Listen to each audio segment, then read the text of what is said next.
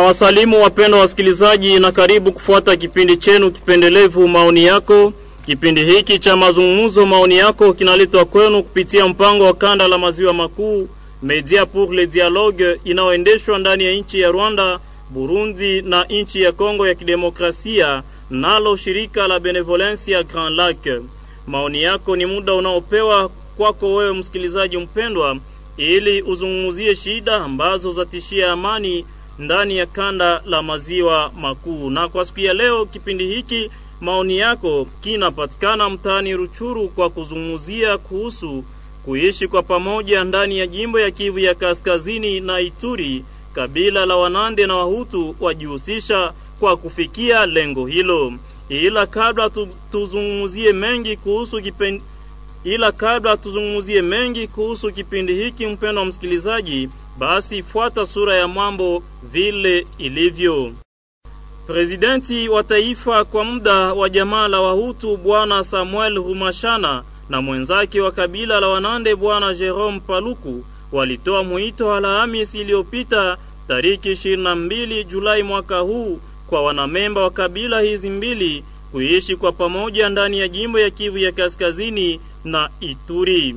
Viongozi hawa walitoa mwito huu kisha kumalizika kwa mkutano waliokuwa nayo na mwakilishi wa katibu mkuu wa Umoja wa Kimataifa nchini Kongo ya Kidemokrasia MONUSCO, kiongozi Bintu Keita mjini Kinshasa. Mazungumzo hayo iliyoendeshwa ilipitika katika hali tulivu na ya urafiki, na hapo kabila hizi mbili zilikusudia kuingia katika mchakato wa pamoja ya matengamano, yaani pacification ambayo itaonekana katika eneo hii ya mashariki ya nchi ya Kongo ya Kidemokrasia. Kulingana na matamshi yake kiongozi kwa muda wa jamaa ya Wahutu, usalama mdogo ambayo imesababisha Wahutu na Wanande kuishi katika hali isiyokuwa nzuri jimboni Kivu ya Kaskazini na Ituri ni jambo ambalo halitokee moja kwa moja kati ya kabila hizi mbili, na mnukuu alivyobaini kiongozi ule, inabidi kwa ukweli kutumika zaidi sana juu ya upatanishi ya makabila zote ambazo zimeangaika muda mrefu sababu ya vita na kuzorotesha nia yao nzuri ya kuishi kwa pamoja. Ni lazima kabila hizi mbili wakutane ili kuzungumzia sababu ya mizozo wakati zimoja na kutafuta suluhisho pamoja kwa shida hizo.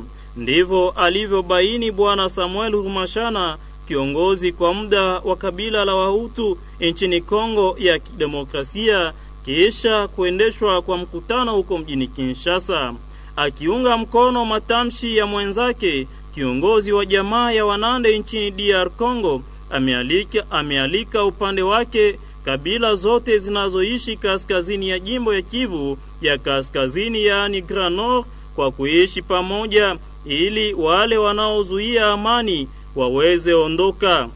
Mkutano uliokutanisha viongozi nchini wa jamaa ya Wahutu na Wanande ni ya kwanza baadhi ya mikutano ambayo itafuatwa baadaye ili ihakikishwe matengamano yaani pacification imeonekana katika jimbo ya Kivu ya Kaskazini na Ituri. Majadiliano mengi imeendeshwa ili kujaribu kupata suluhisho kwa shida ya kuishi kwa pamoja kati ya makabila. Sasa nini ifanyike ili kuzingatia juhudi za watu wengi wanaohusika ndani ya mpango huu? Nini ndiyo hali ama anje kubwa ndani ya upatanishi huu kwa ngazi ya uongozi wa asili na ya siasa, kwa hali ya kufikia na kutafuta udongo? Gharama gani ya usalama kwa wanamemba wa jamii hizi mbili, na namna gani maswali haya yanazungumziwa katika maongezi hayo? mpendo wa msikilizaji, tukiendelea pamoja na maswali katika kipindi hiki, twaweza mara nyingine kujiswali mchakato gani ya pamoja ya upatanishi uliozungumziwa mjini Kinshasa pamoja na MONUSCO. Wanamemba wa jamii vijijini wanafikiri nini kwa mpango huu wa kwanza, ambayo ni mmojawapo wa mikutano zingine ambazo zitaendeshwa siku za usoni ili umoja uonekane ndani ya jimbo ya Kivu ya Kaskazini na Ituri. Wakilishi wa jamaa la Wahutu na Wanande, je, wamealikwa moja kwa moja kuishi kwa pamoja na kujiunga na mchakato huu wa kuishi kwao kwa pamoja? Ni mbinu gani zilizowekwa na MONUSCO pamoja na wajumbe huko Kinshasa kwa kufikia shabaha hii ya matengamano? Je, twaweza kuwa na matumaini kwa upatanishi huu kama unafanyika na ufadhili wa MONUSCO ambayo imesemewa vibaya kwa kazi zake za kutafuta amani ndani ya maeneo ambao munapatikana zaidi sana usalama mdogo muda mrefu? Msikilizaji mpendwa, hii ni mmojawapo ya maswala ambayo itazungumziwa katika kipindi hiki, ila popote pale ulipo, kama unatamani kujiunga nasi, unaweza kututumia ujumbe mfupi, yaani SMS kwenye nambari zetu zifuatazo 097 83 30 88 yaani 0978330188 na kwenye Orange ni kwenye 089 29 33 94 yaani 0892 93394. Hapo utakuwa umetutumia ujumbe mfupi ukishiriki katika kipindi hiki. Nilizaliwa wakati wa ukoloni, wakati ambapo Wakongomani, Wanyarwanda na Warundi wote walikuwa wakitumika kwa umoja na masikilizano. Wakongomani walikuwa wanatoka huko Kongo na kwenda kutumikia Rwanda. Wanyarwanda na Warundi walikuwa pia natoka huko kwao na kuja kutumika huko Mkongo. Hakukuwa chuki ama ukabila, haikukuwa kama vile tunaishi kwa leo. Wasikilizaji wapenzi, maoni yako ni programu inayokujia kila juma na kinatayarishwa jimboni Kivu ya kusini na kaskazini ili kuzungumzia kuhusu ustawi katika jimbo hizo mbili. Kipindi hiki cha kwanza kitazungumzia kuhusu historia ya usafiri katika nchi za maziwa makuu. Naam, wapenda wasikilizaji, tunarudia mara nyingine humu studioni. Kwa wale ambao wanatumikisha nambari za Vodacom wanaweza kututumia ujumbe mfupi kwenye 081 40 72 092, yaani sufuri nane moja ine sufuri saba mbili sufuri tisa mbili. Na tunakumbusha ya kwamba tunazungumzia mada inayonena kuishi kwa pamoja ndani ya jimbo ya Kivu ya Kaskazini na Ituri. Kabila la Wanandi na Wahutu wajihusisha kwa kufikia lengo hii. Hii ni baada ya mkutano mkubwa ulioendeshwa Kinshasa na viongozi wa kabila hizi mbili. Mpendo wa msikilizaji, kwa kuzungumzia mada hii tunapokea humu studioni Bwana Jonathan Mukinga ambaye ni mmoja kati ya wanamemba wa kamati ya vijana wa kabila la Wanande mtaani Ruchuru, zaidi sana anayekuwa na makazi yake hapo mjini Kiwanja. Tunakuwa vile vile naye Bwana Papias Segiobe ambaye ni presidenti wa kamati ya kabila la wautu katika mtaa wa Ruchuru, wakati ambapo tunapokea Bwana Alain Bazia ambaye ni mwalimu kwenye vyuo vikuu za hapa nyumbani na mchambuzi wa mambo ya kiuchumi na kisiasa, wakati tutapokea vile vile bwana Jonas Pandasi ambaye ni mnenaji wa shirika mpya la raia katika mtaa wa Ruchuru. Wakati upande mwingine tutapokea maoni yake mheshimiwa mwanabunge jimboni Kivu Kaskazini ambaye ni mchaguliwa wa mtaa wa Walikale Prince Kiangi. matamshi yake ambayo mtasikiliza katika kipindi hiki. Tunawakumbusha wapendwa wasikilizaji, kama tunapatikana ndani ya kipindi cha mazungumzo, maoni yako ambacho kinaletwa kwenu kupitia mpango wa kanda ya maziwa makuu ndani ya mradi Media pour le Dialogue inayoendeshwa mashariki mwa Kongo ya Kidemokrasia, Rwanda na Burundi, na kipindi hiki kinaletwa kwenu na shirika la Benevolencia Grand Lac. Mimi kwa utangazaji ni Eugene Rwanze na redio inayokutangazia inashirikiana na la Benevolencia Grand Lac. Basi kama vile tumewaarifu, tutaanza pokea maoni yake mheshimiwa mwanabunge wa jimbo ya Kivu Kaskazini Prince Kiangi, ambaye anakuwa na mtazamo kuhusu mkutano ambao uliendeshwa na MONUSCO ikikutanisha viongozi wa kabila ama jamaa ya Wanandi na Wahutu, Wahutu huko mjini Kinshasa. Huyu anatoa analizi zake kuhusu hii mchakato, yaani hii demarshe ambayo ilifanyika huko mjini Kinshasa na namna gani huku nyumbani mchakato huo unaweza kuigwa ili watu wamoja na wengine wafikie kuishi kwa pamoja. Tusikilize maoni ya kwanza yake mheshimiwa Prince yake mheshimiwa Prince Kiangi. Ukosefu wa amani ni jambo ambalo limetusumbua katika jimbo Kivu Kaskazini tangu miaka mingi sana, na tumepoteza watu wengi, tumepoteza mali na hata tumepoteza muda kwa ajili ya maendeleo ya jimbo yetu ya Kivu wa Kaskazini. Na kwa kweli tumeona watu fulani fulani, hata vikundi fulani fulani wameweza kujitoa na kuleta msaada, kuleta mafikiri yao kusema waweze kusaidia ili tuweze kupata amani, maana ni amani itasaidia kupata maendeleo. Lakini tangu miaka makumi mbili hivi bado amani hatujapata. Aa, ni mafikiri tu watu wanaleta, watu wanapima kufanya hiki na kile, lakini tukio bado, watu wangali wanateseka, watu wangali wanalia, watu wangali wanapoteza, watu wangali wanafariki kwa wingi, na hata haki za binadamu haziheshimike nafasi nyingi katika jimbo ya Kivu Kaskazini.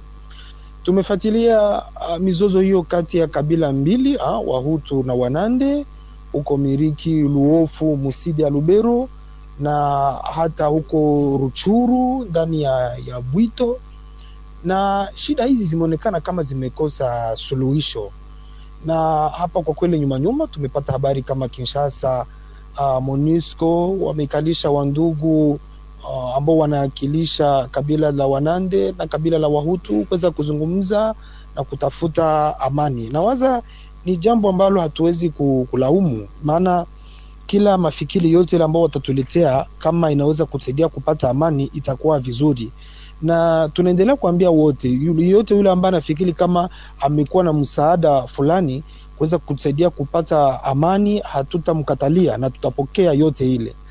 Lakini wakati watu wamesema tutafute amani, ni sheti wajue ni namna gani tunatafuta amani, na kama watu wamekuwa na mizozo kati yao, ni sheti ujue wanazozana kwa sababu gani.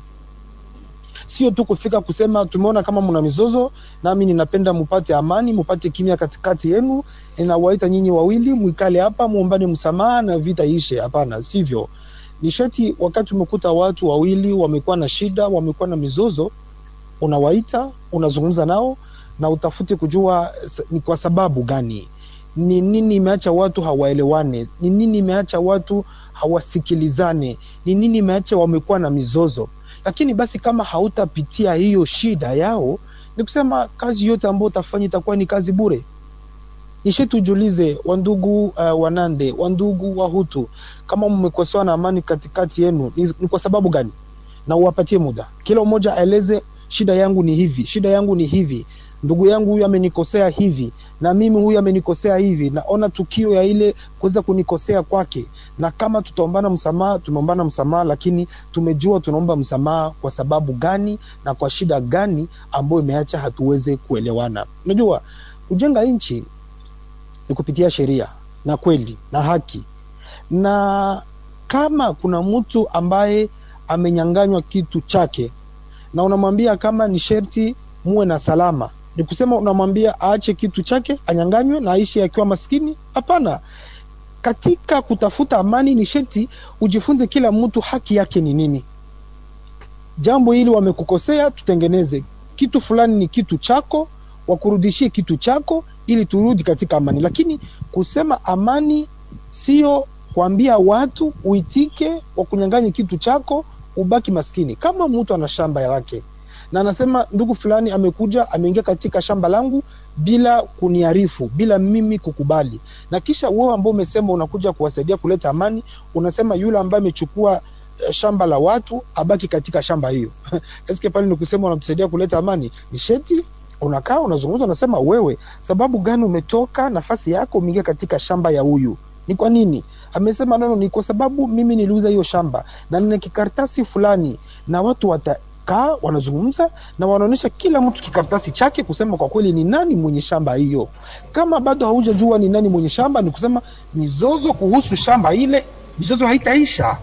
Ni kusema inaomba tutafute kweli katika mambo yote, na kama watu watasema mizozo iishe, itaisha sababu tumeona ukweli wa mambo na kila mtu amerudi katika haki yake. Lakini kama kutakuwa yule ambaye ameendelea kunyanyaswa, hawamrudishie hawa haki yake, naweza kama kutendelea kukuwa shida. Naam, wapendwa wasikilizaji, tunarejea kwa ajili ya kuendelesha maongezi hii. Jam...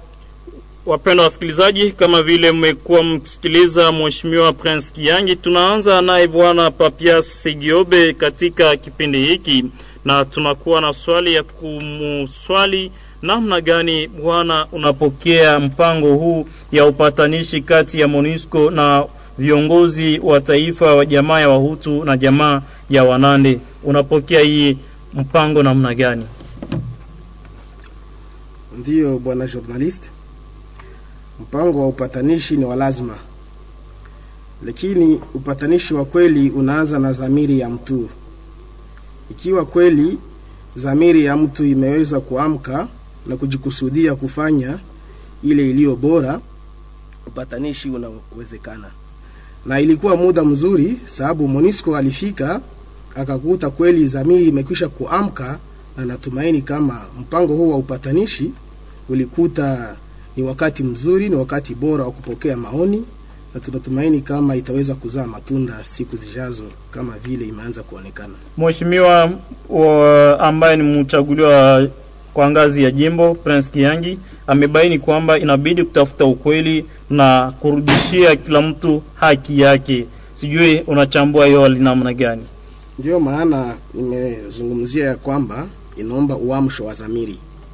Kisha uamsho wa zamiri, ni kweli watu inapashwa waweze kwanza kuingia ndani ya fikara, ndani ya zamiri na kuweza kila mtu kuangalia iliyo yake, sheria iliyo yake, ili iliyo ya mtu aweze kuipatia mwingine kama vile anajisikia ilivyo bora. Na tunaweza jua wakaaji wa nyumbani hapa kwetu wanafikiri nini kwa mkutano huu wa kwanza ambao MONUSCO imeanza? Je, wanakuwa na matumaini kuhusu hii mpango, hii processes, wanadhani itatoa matunda? Ni mkutano wa faraja, sababu hapa nyumbani, hasa hapa Ruchuru, ni tunaweza kusema wametia ndani ya matendo iliyo ombi yetu tangu zamani. Inaisha miezi tatu ama ine mpango huu kwanza hapa nyumbani tumejaribu kuitia ndani ya matendo, tukaona matunda inafika polepole pole. Sababu upinduzi ni processes, upinduzi unaenda polepole, haiwezi kukuja kwa rafla. Tunatumaini kama huko kungazi za juu za national, ikiwa nao pia wamejikusudia mpango huu, itakuwa kuungana na ule mradi ambao tumekwisha kuanza hapa nyumbani na hivi tutakuwa tukishirikiana kama vile inavyofaa na itaweza kutuzalia matunda mema. Na unadhani inawezekana kama vile hapa Ruchuru kunakuwa hiyo um, mpango wa kuimiza watu kuishi kwa pamoja, hiyo mambo inawezekana huko Ituri, Beni, mahali ambapo kunaonekana hekaheka heka kati ya makabila?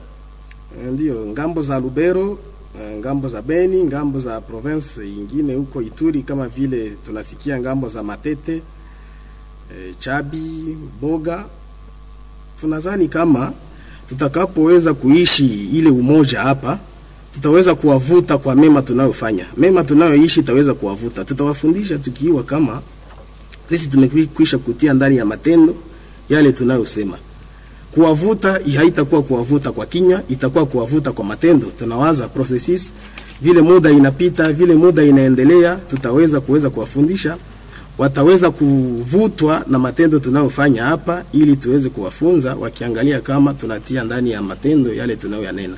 Kabla tuende kwake Bwana Jonathan kwa kumswali vile vile, je, kwa maoni yako unadhani ya kwamba inawezekana kuweka matumaini kwa MONUSCO ambayo inatamani kuchangia kwa upatanishi kati ya makabila katika mashariki mwa nchi ya Kongo ya Kidemokrasia, zaidi sana kati ya Wanande na Wahutu, ijapokuwa MONUSCO kwa usazi moja surazi moja inapingwa, wamoja hawana matumaini na kusema kama ifanye kazi vizuri kwa kuleta amani.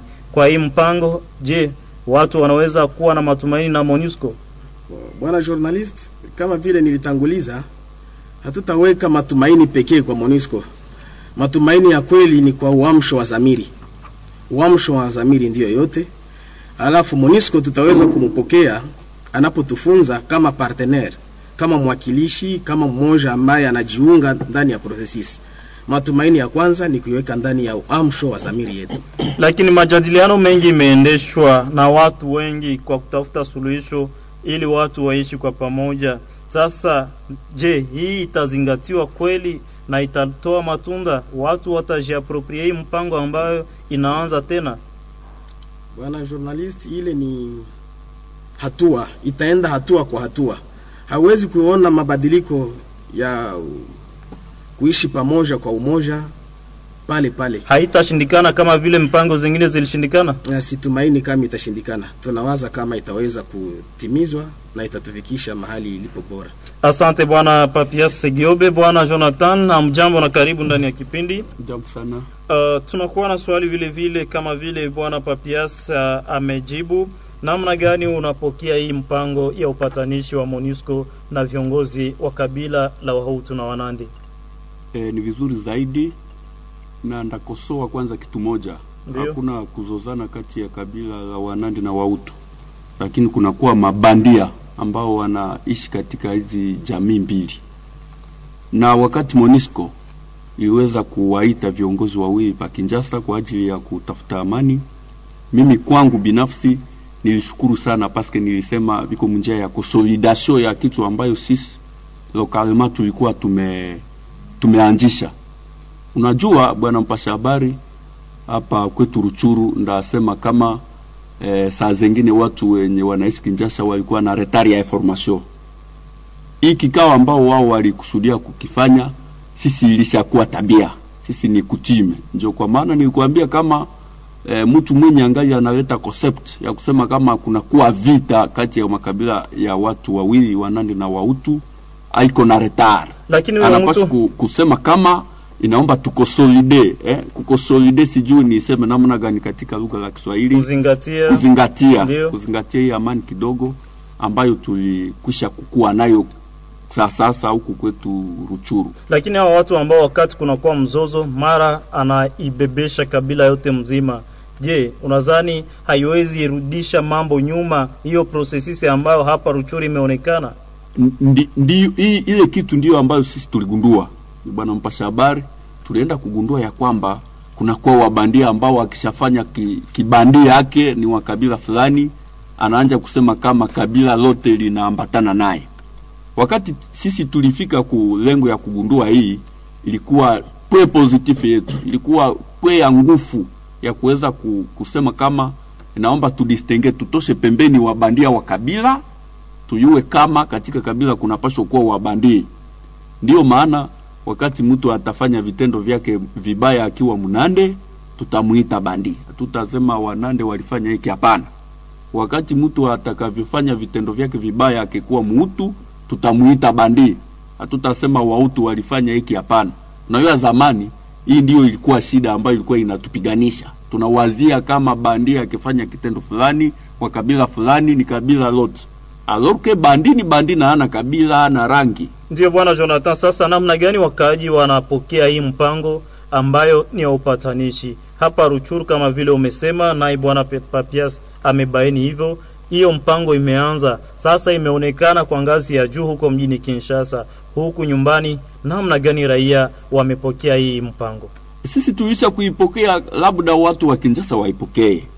Dayeru mimi ndapana rekomanda ku watu ambao waliikala Kinjasa, ndawaambia waishi deja kama sisi huku kwetu Ruchuru, paske kwetu avake abo bakamate initiative gisi nilikuambia bwana mpasha habari, sisi tulisha kupokea na tunasema kama hakuna amani bila dialogue, bila maongezi Ndiyo. ya kawaida, au tunawapokea waje na tutawapatia mfano ambayo sisi tulisha kukamata na itabidi kwao kuiiga. Bwana mpasha habari, sitashindwa kukuambia ka kitu kamoya, paske wakati tulikuwa tunaikala wale watu ambao wanaishi Kinjasa, na sisi tulikuwa tunawasheta kidole, tunasema yengine ukosefu ya amani inatoka kule Kinjasa au kama wataiga paske walienda kukomprendre kama nao quelque part wanakuwa na kapar de responsabilite huko Kinjasa, Labda huko awaongee kila mara. Voilà, labda huko hao walikuwa hawajaanja kuongea kila mara. Kama waliisha kutuiga itakuwa vizuri zaidi. Lakini unadhani kama hii hali inaweza acha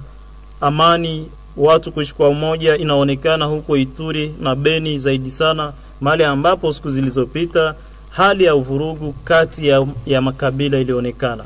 Bwana mpasha habari, e, watu wakati wanakosa usalama haiko juu ya makabila. Inaomba tu, tutoshe mapienge mu esekirite yetu ya huku.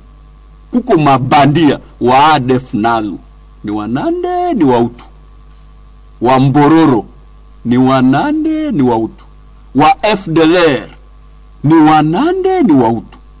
Donc ça veut dire wakati tunapashwa kukamata kama ukabila ndio inaleta bien sûr, kunapashwa kuwa himakofile ndere tunike me yenye haita zuka ndani silaha kuwana kwa masasi eh, kufanya vitu gani. Lakini hii mkutano ambao viongozi wamefanya hapa Ruchuri inafanyika, unadhani inaweza kuwa na matokeo mazuri huku ambapo watu wamoja wanadhani kama vita ambayo inapatikana huko ni vita ya ukabila ijapokuwa kama vile unasema sio ndivyo hali ilivyo.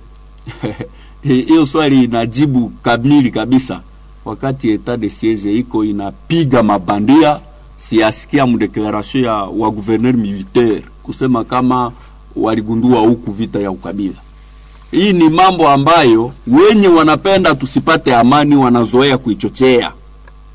Unaona bwana mpasha habari, wakati hivi vikao watavileta huku minawaza watakuta vraiment terrain iko bien parce que si tutawaambia eh, mwige mfano yetu katika mtaa wa Ruchuru, watu wa Beni, watu wa, wa Ituri gisi unavyosema, waige mfano yetu huku sisi Ruchuru. Sisi hii mambo ya kusema ukabila hii ni shida ya fulani na fulani, vraiment c'est devenu archaïque, tuliisha kuidepase, tuliisha kuitupa mbali na yengine. Kwanja Ituri hakuna fujo ya Wanande na Wautu tusiweze kuchanga vitu que je, je ne passe pas que Ituri vraiment ata munanda na muhutu bakuwa hata na lokalite voire même seferi. Ni kusema kule kunakuwa wabandia ambao tukawachanga na makabila, tutapoteza mbinu ambazo tunapaswa kupitia ndani kwa ajili ya kupata nani amani. MONUSCO imeanzisha mpango wa kukutanisha viongozi wa makabila kwa ajili ya maongezi. Je, wewe unakuwa na matumaini na hii MONUSCO ambayo inakutanisha hawa wakuu viongozi, ijapokuwa watu wamoja wanazani kama MONUSCO haifanye vizuri kazi yake? Ndajibu kama hivi ndugu alivyojibu hapa. Unajua kunakuwa amani kwanza binafsi. Na anwananti pursa wa Kongomani hatuna tena kabisa uhakika kwa MONUSCO, hilo ndakuwa wazi. Me hatuwezi pia usiku wakataa. Paske waketusindikiza kwa ajili ya ku, kuhimiza hii amani ya kwetu, vraiment tutawakataa, lakini kwa kusema tunawatumainia wa Monisco, kwani nao walikuwa wanashetwa biosiri muvimoya vimoja, walikuwa wanashetwa sana, na kwa hiyo sisi amani ni ya kwetu. Wanasemaka kama hakuna mtu mwingine ambaye anawezi kukuletea amani, daboro amani inatokana na wewe binafsi, kisha wapembeni anakusaidia kwa ajili ya kuihimiza kuikonsolide hiyo amani. Kabla tumpokee bwana Jonas Pandasi katika mazungumzo hii, uh, majadiliano mengi imeendeshwa ili kujaribu kupata suluhisho kwa shida ya kuishi kwa pamoja kati ya makabila. Sasa nini ifanyike ili kuzingatia juhudi za watu wengi wanaohusika ndani ya mpango huu? Ni vikao, jibu iko wazi. Unajua, wakati watu wanaikala, wanaongea wanazungumza shida, wanaitatua na wanapata amani. Donc yenye inapaswa kukua regulier kila wakati ni kuikala, wakati kunakuwa shida katika watu munakaa, na hata nyumbani mwako, bwana mpasha habari, kama kunaonekana shida, bibi na bwana, watoto eh, namna njia moja tu ya kuitatua ni vikao. Bwana Jonathan Mukinga, asante kwa maoni yako ya kwanza katika kipindi. Tunapokea bwana Jonas Pandasi, amjambo mjambo na karibu ndani ya kipindi hiki. Jambo sana bwana journalist. Uh, sijui unakuwa na maoni gani ya kwanza kuhusu hii mpango ambao monisco imeendesha kwa kukutanisha wakuu viongozi wa makabila huko mjini Kinshasa na matokeo yake hapa kwetu mashariki mwa Kongo ya Kidemokrasia. Asante sana kwa ulizo lako bwana journaliste. Maoni yetu ni kwamba eh, mzozo huu ambao umeendelea kuonekana na ambao umeendelea kutajwa kati ya makabila, hakika inaonekana kwamba kuna kuwa wale ambao wanafaidika ndani na wale ambao wanakuwa na nia mbaya, na sasa monisco ameweza kuelewa kwamba kati ya wale watu ambao wanakokota kamba ama wa extremist ambao wanafaidika, kuna wale ambao wanapatikana katika mji wa Kinshasa, na ndio maana yeye amesema nianjie kwanza huku Kinshasa, sababu huku inaonekana ndio kuko wale ambao wanakokota sana kamba, ili kwamba mzozo uendelee kudumu katika maeneo hizo ambazo zimeweza kutajwa.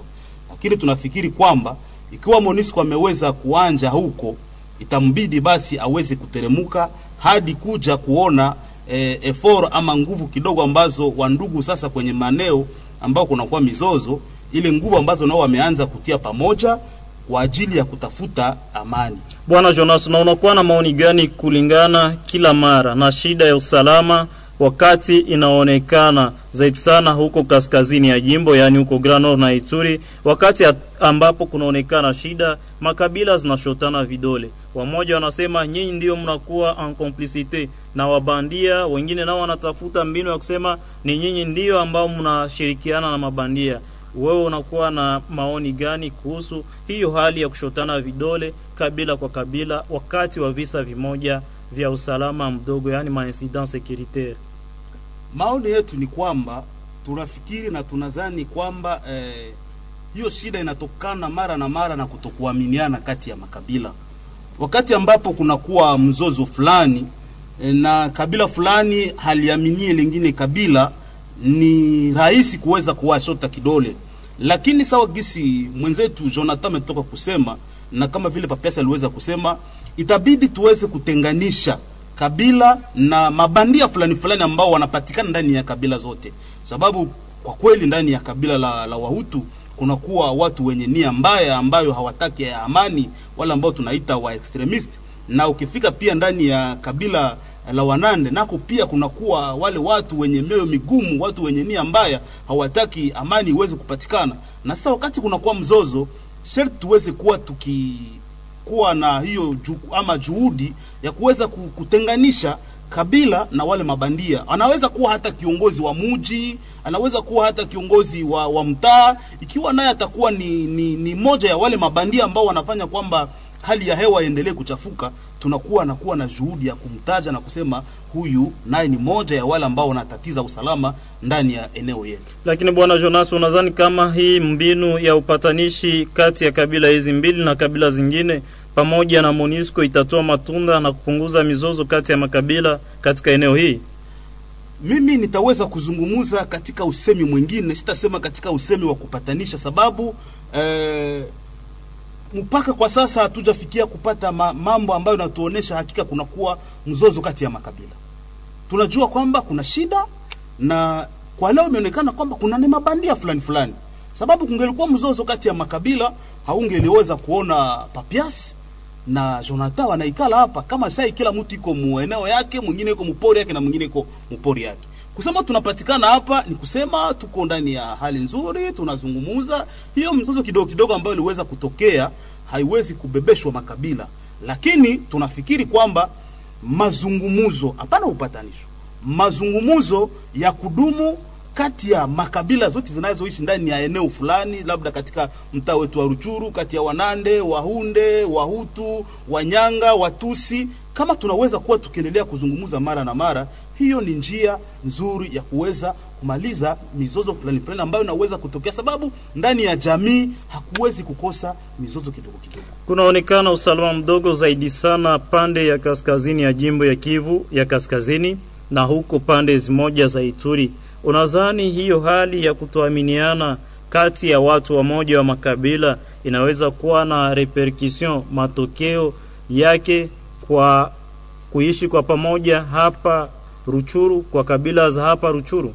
Ndiyo, ndiyo sababu unajua, mara na mara wakati kunakuwa tukio fulani ambayo inapitika huko Ituri, utasikia wakaaji sawa, wa, uh, viongozi fulani fulani wa kabila fulani ambao wanapatikana ndani ya mtaa wa Ruchuru, wao nao wanapanda mshimamo yao kulingana na ile ambayo imeweza kupitika Ituri, na wengine pia ni kusema ile ambayo inapitika kule, kutokuaminiana kule, ile mizozo ambayo inapitika kule ni kweli naweza kutuletea pia vinyume vibaya ndani ya maeneo zetu huko ambako tunaishi, na ndio maana inatubidi tuweze kuwa makini, tuweze kuwa chonjo na tutumike sana kwa ajili ya kuepuka mizozo kama na hii. namna gani concretement kuepuka hiyo mambo ambayo yanapitika fasi nyingine kuja kuzorotesha mawasiliano na usalama eneo hii ile ambayo tumeweza kuzungumza, tunasema kwanza inabidi makabila ziweze kuaminiana, waache unafiki, sababu imeonekana kati ya hizi vigogo viwili vya makabila kunakuwa sana unafiki. Watu hawa wanatumikisha sana unafiki na hawapendi hata kuheshimia na maneno ambayo wameweza kuzungumzia, maneno ambayo wameweza kupanga. Ndio maana tunaweza kuwaomba, jambo la kwanza, waondoshe unafiki kati yao. Jambo la pili, waaminiane na wafanye kwamba serikali nayo iweze kukamata mamlaka yake, ili kwamba ikiwa kunakuwa bandia fulani ambaye ameweza kujitokeza katika njia hii ama ile kwa ajili ya kutatiza usalama, huyo bandia asibebeshwe sura ya kabila fulani, kabila limwache bandia huyo, serikali iweze kumshurulikia bila kabila kuanja kujiingiza ingiza tena ndani ya ile maneno. Na jambo la mwisho ambalo ningeweza kusema, wazee ama makabila zote ziendelee kuheshimia mipango ambayo wazee waliweza kupitia tangu zamani, sababu wazee wa, wa kabila la, la, la, la, Wahutu la kabila la Wanande la kabila la, wa, la Wahunde la kabila la Wanyanga la kabila la Watusi waliweza kuketi kwa muda fulani na wakaweza kupanga mipangilio fulani fulani, lakini si vijana wa leo tunaanja fika na kuanja kuta tunabadilisha. Labda wazee walisema uongozi utakuwa napitika hivi na hivi katika jambo fulani, lakini utakutana watu wa leo, sababu amekuwa kiongozi wa mji fulani, anaanja badilisha mambo ambayo wazee walikuwa wamepanga, na japo ile mambo ilikuwa nasaidia kwa ajili ya kuleta utulivu na amani ndani ya makabila. Bwana Jonas, asante kwa kutoa maelezo hayo. Tunaenda kwake Bwana Alain Bazia ambaye ni mchambuzi wa mambo ya kisiasa na kiuchumi. Bwana Alain, mjambo na karibu ndani ya kipindi. Asante sana. A, Nini ndiyo hali ama anje kubwa ndani ya upatanishi huu ambao kwa maoni yako MONUSCO imeanza? Asante. Kwa maoni yangu, hali ambayo nitasema ni kubwa ama anje kubwa kwa hii majadiliano ya viongozi wa makabila mawili, kabila la Wahutu na Wanande, ni hali ya furaha kwa sababu eh, au kama vile ni wakubwa wanaoongoza jamaa hizo mbili wakikusudia kuikala na kuzungumza, ni jambo ambalo tunafurahia sana, kwa sababu mtafahamu ya kwamba kila kabila inaheshimu sana eh, viongozi wao. Ni kusema eh, kiongozi wa kabila fulani ambaye anapatikana nafasi fulani, ikiwa Goma ama Kinshasa, neno ambalo anapashwa sema ni, ni kizani jamii yake yote inapashwa lisikia, na wakati wameikala wakazungumza kupitia upatanishi wa Monisco ili amani irudishwe kaskazini mwa uh, jimbo letu, ni jambo ambalo tumefurahia na tunalipigia shukrani sana. Na tunatamani kufahamu hii hali ya upatanishi mediation, je, yaweza kuwa na sura juu ya mambo ya uongozi wa pamoja kama vile kwa hali ya kisiasa ama vile kwa hali ya kiusultani, yaani gestion du pouvoir chef, uh, du pouvoir hiyo pouvoir hiyo mamlaka. Je, hii mediation inaweza vile vile kugusia hiyo mambo mamoja mamoja ya mamlaka? Ndio nilisema mbele, jambo kwanza eh, la muhimu ni kwa kuwa viongozi wameikala, lakini wasiishie pale. Inabidi hiyo mazungumzo ambayo wamefanya Kinshasa waishushe, ni kusema wafike sur terrain, waonane na viongozi fulani fulani wa makabila fulani fulani kiusultani? wa- wa- kama vile wamwami wa chef de groupement wawaeleze nini wameongea, wawaoneshe namna gani inabidi watu waishi kwa umoja, na hiyo itasaidia isiishie hata kunivua ya magroupement, hata ba chef de localité. Itabidi sensibilisation iendelee pole pole ndani ya majamaa, kwa sababu mnajua vyote vinatoka ndani ya jamaa na wakati jamaa imepata mafundisho ya kutosha, wakati wanamemba wa jamaa baba na mama wamepata mafundisho ya kutosha kuhusu kuishi kwa umoja, watoto vile vile wataishi vizuri. Unadhani shida ya mambo ya udongo accès foncier yaweza kuwa moja kati ya mambo ambayo inaacha wamoja na wengine hawaaminiane? Ndio, unajua udongo ni mali, na wakati watu wamekosa udongo, inabidi wamoja ambao wamekosa uh, wanaweza kuwa na hali ya kutafuta vamia wenzao ili watafute udongo, lakini itabidi kwa kuwa viongozi wameikala, udongo utapewa uh, kufuatana na sheria. Ni kusema kwa kuwa wa chef kutimie nao wakakuwa implike mwa hii processus itawasaidia vile vile kujua namna gani ya kujere ile maproblemu ya udongo na mtu ataweza pata udongo wake bila shida na bila tatizo Na kwa maoni yako, nini sababu ya hali ya kutoaminiana kila mara kati ya makabila wakati wa visa vya usalama mdogo, yaani incident securitaire? Kunakuwa kidnapping, kabila moja inasema ni kabila nyingine ambayo iliendesha hiyo kitendo. Kunakuwa uporaji, kabila nyingine na staki na kusheta kidole kabila nyingine. Mara nyingi ninasema uh, ile ku kugeneralize ama kuglobalize, sijue kama watu wanavifanya na nia gani, kwa sababu wakati e, mtu fulani wa kabila fulani amefanya kitu kizuri, kwa nini watu hawaseme? Kwa mfano Wanande ni watu wazuri kwa, kwa sababu wamefanya hiki, ama Wautu, wakati kijana au mtu wa kabila la Wautu amefanya kitu kizuri, kwa nini watu hawaseme Wautu ni watu wazuri?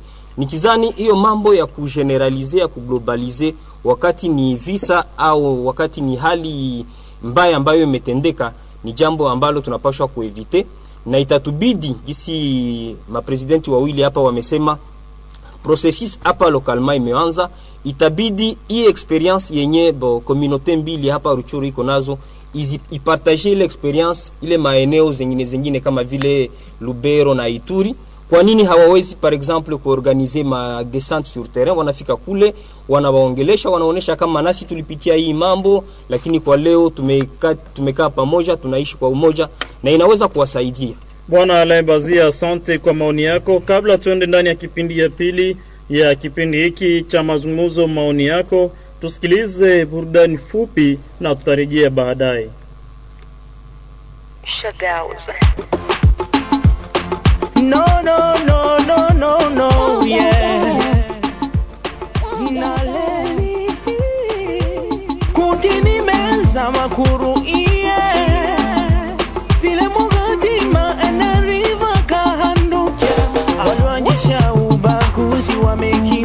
Wametuachia, wameenda mbali, wanatuangalia tumebakia bila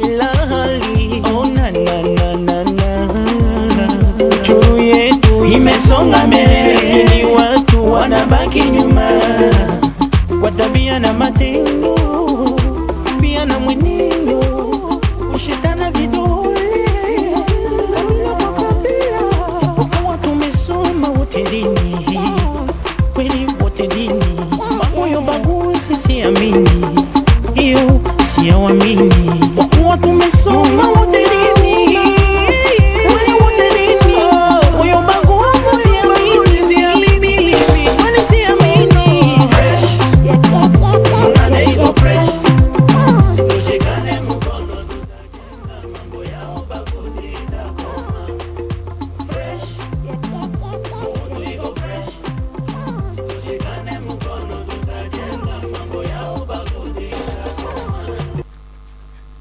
Ni mwanamuziki wa hapa nyumbani, anasema tushikane mkono, tutupe mbali mambo ya ubaguzi, mambo yote yako fresh. Na ni kwa hali hiyo ndipo tunarudia huu studioni, wakati ambapo tutaanza pokea mara nyingine maoni yake Bwana Papias Segiobe ambaye tunakumbusha ni mwakilishi yaani uh, presidenti wa jamaa ya Wahutu hapa mtaani Ruchuru. Bwana Papias, kwa maoni yako, nini sababu ya hali ya kutoaminiana kila mara kati ya makabila wakati ambapo kunaonekana shida na vurugu fulani fulani, kabila inabeba mzigo hata ya mtu mmoja ambaye ni mwanamemba wake?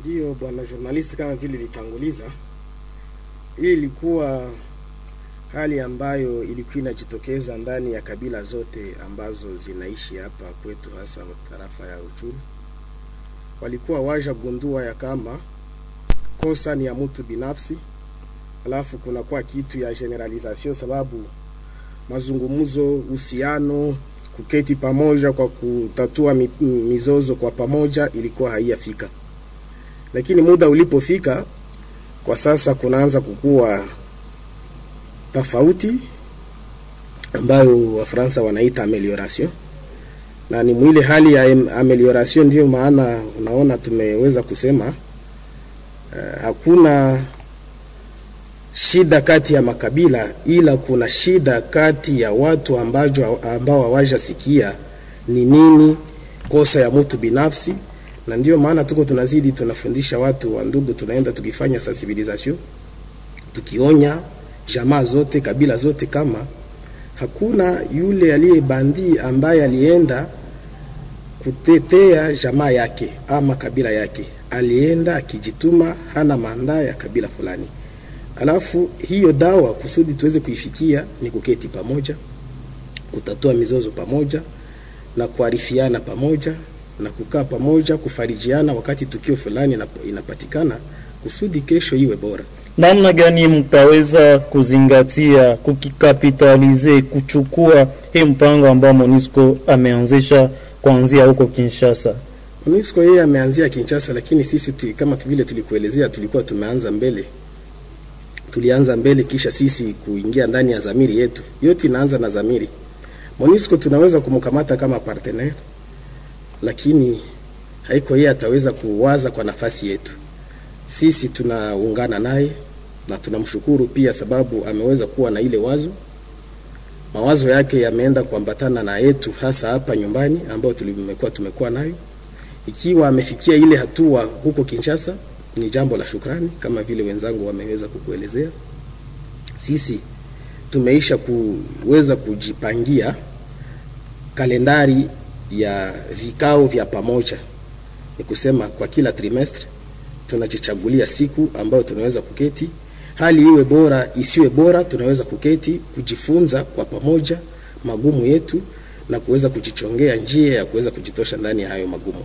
Na- Tunaomba wengine wa mahali zingine waweze kutuunga pia mkono kusudi mpango huu, kalenda hii ambayo tumeweza kuchukua, mipango yote tuliyoweza kukubaliana kuitimiza iwe changizo, watu wote waweze kuangalia kama ndio inaweza kutujengea kesho iliyo bora. Lakini sababu gani wakati hapa mpango mumeuendelesha, lakini kwenye mitandao utakuta watu wamekamata sawa nafasi kwa kutupiana ama fasi ya marecuperation, utakuta nyinyi mnafanya hiyo mchakato processes ya kukutana kila mara, lakini wakati kunakuwa kisa kimoja kwenye mitandao ya kijamii watu wanatupiana mambo mengi ambayo sasa wanavisha makabila. Je, haiwezi kuwa moja kati ya njia vile vile ya kufunza watu namna gani ya kuweza komunike na wengine bila kugusa kabila zao?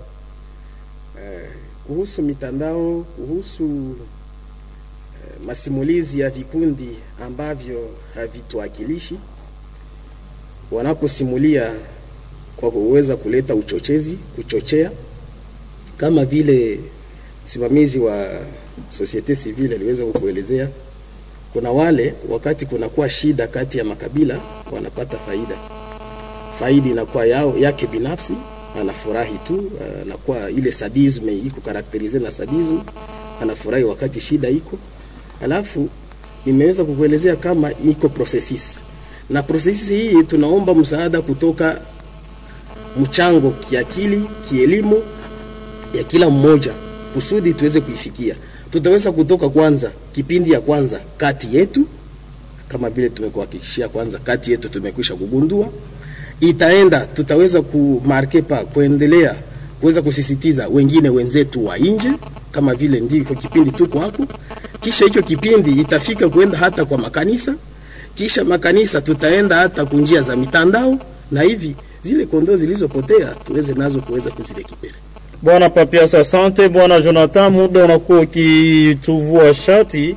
Wewe unadhani namna gani kukapitalize hii processes ambayo MONUSCO imeanza?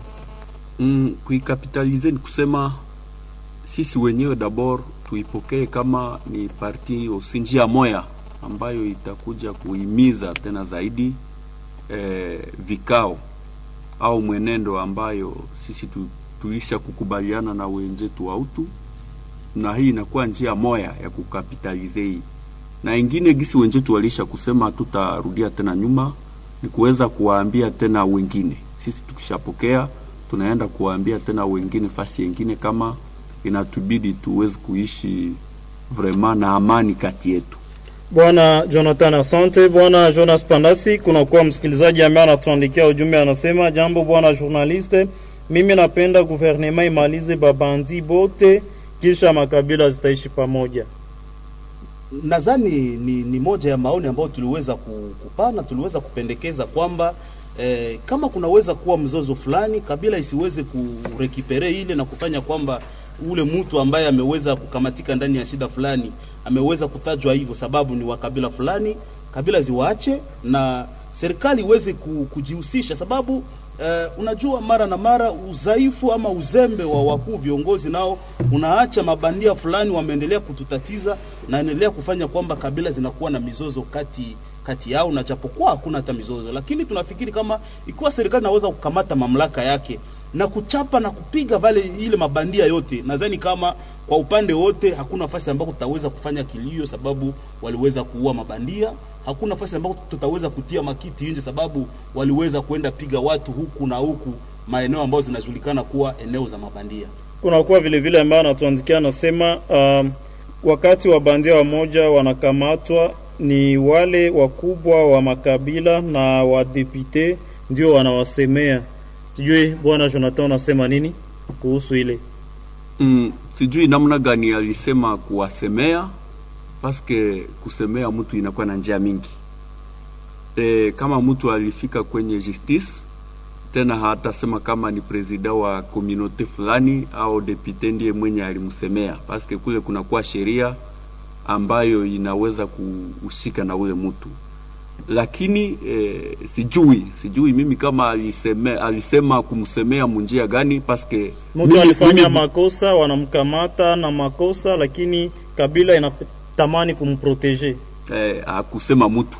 Kwami mimi binafsi mtu mwenye iko ndani ya makosa siwezi kumsemea.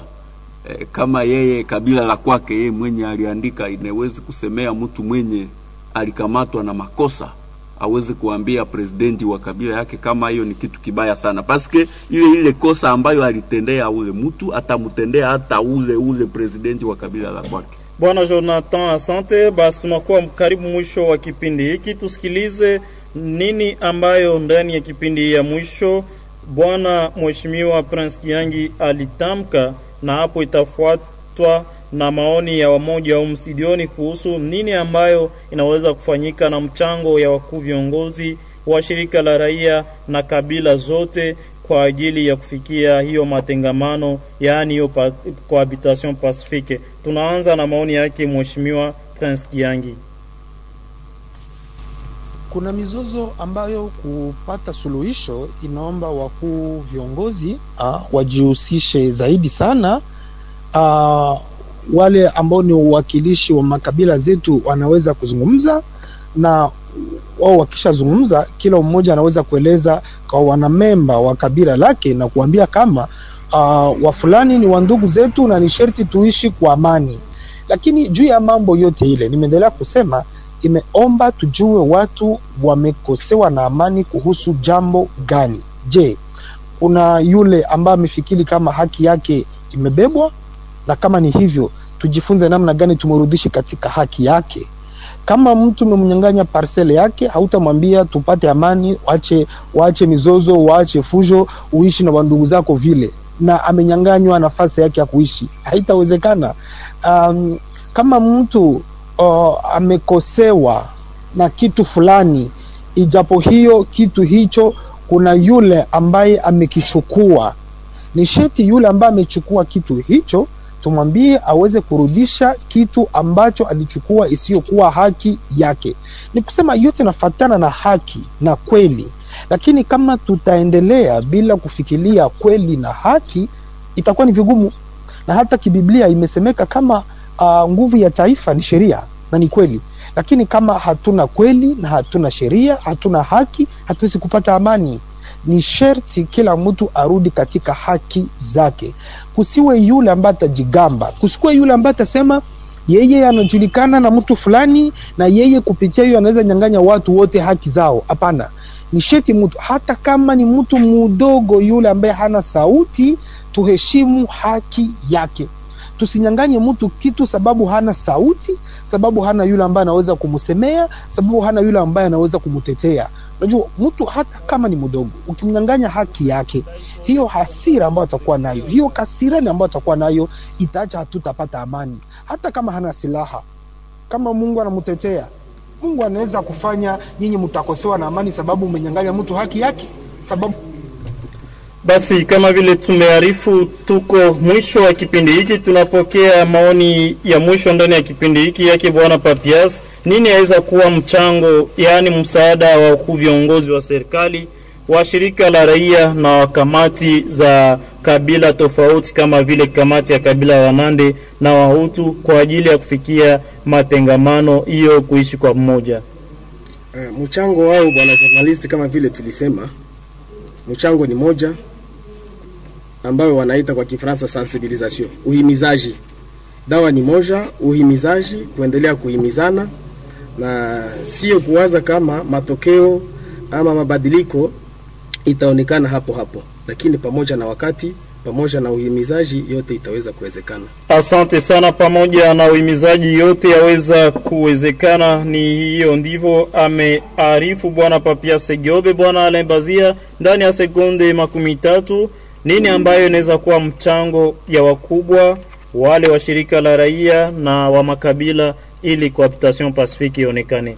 Asante. Itabidi mipango ambayo viongozi wa makabila mawili wamekamata huko Kinshasa wakuye ikonkretize na kutere, ni kusema wafike wakutane na viongozi wa maeneo fulani fulani, hasa hasa huko ambako kunapatikana mizozo, wawaelezee nini wameongelea na wa, wasukume vile vile hiyo programu hiyo mpango hiyo sensibilisation iendelee hadi mpaka ifike ndani ya majamaa, na itakuwa jambo la muhimu. Bwana Jonathan, mchango ya viongozi viongozi wa shirika la raia na wa makabila. mimi nda ndasema kwanza viongozi wa serikali paske shirika ra, la raia ni kuimiza Unajua, wakati le temps viongozi wa serikali hawamalize wabandia kuwasaka na kuwamaliza, tutaendelea kuturne uturu ya makabila, uturu ya kushetana, uturu. Inaomba kwanza eh, leta imalize wabandi na kisha shirika la raia tuweze kuhimiza asante bwana Jonas Pandase. Shirika la raia inaweza changia nini, na mchango wa wakuu viongozi wa serikali ni gani, na mchango wa makabila?